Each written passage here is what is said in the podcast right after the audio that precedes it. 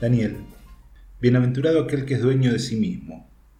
Mal llamada libertad aquella que te condena a dominar tus tiempos porque te esclavizan las emociones.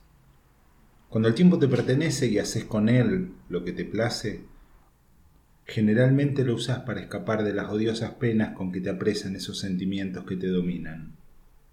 Estúpida idea de independencia esa que te lleva a vencer mil riesgos y hasta la muerte misma, pero te obliga a caer de rodillas ante heridas que se abren sin haberse cerrado totalmente, o un pasado que revive sin haber muerto por completo.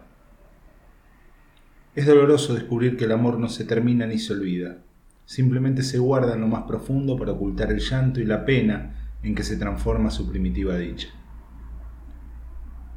Pero es quizá más triste adoptar esa absurda postura que en lugar de agradecer la capacidad de sentir un amor mágico y profundo, solo nos lleva a desear no volver a sentirlo jamás, porque el amor duele, y bastante.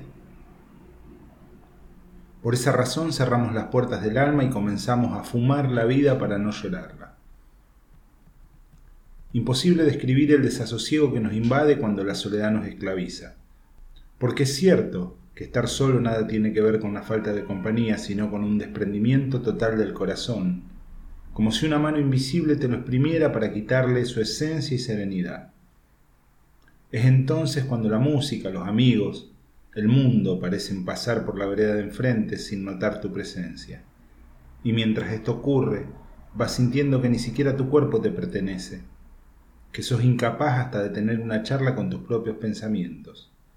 Esa es la verdadera fría y aterradora soledad. No es valiente aquel que se arriesga en empresas que parecen imposibles, o quien se enfrenta a los hombres defendiendo sus argumentos.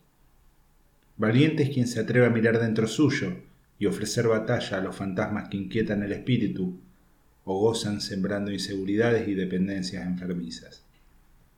Querido amigo, como verás no todo es lo que parece, la libertad no está en la acción, la soledad no depende de los otros, y el coraje no se mide por los enemigos externos vencidos. Todo está en el alma de cada uno, y a menudo escondemos el tormento tras las figuras falsas de autocontrol, fortaleza y autosuficiencia.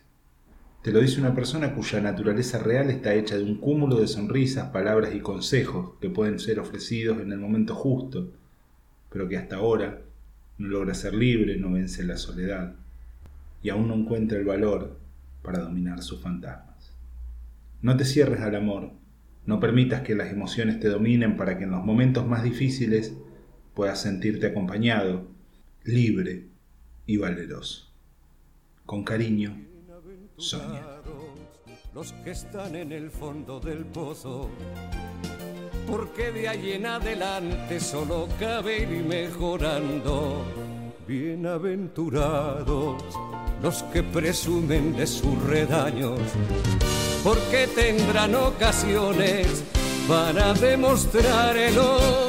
Bienaventurados los que contrajeron deudas porque alguna vez alguien hizo algo por ellos. Bienaventurados los que no tienen claro por qué de ellos es el reino de los ciegos.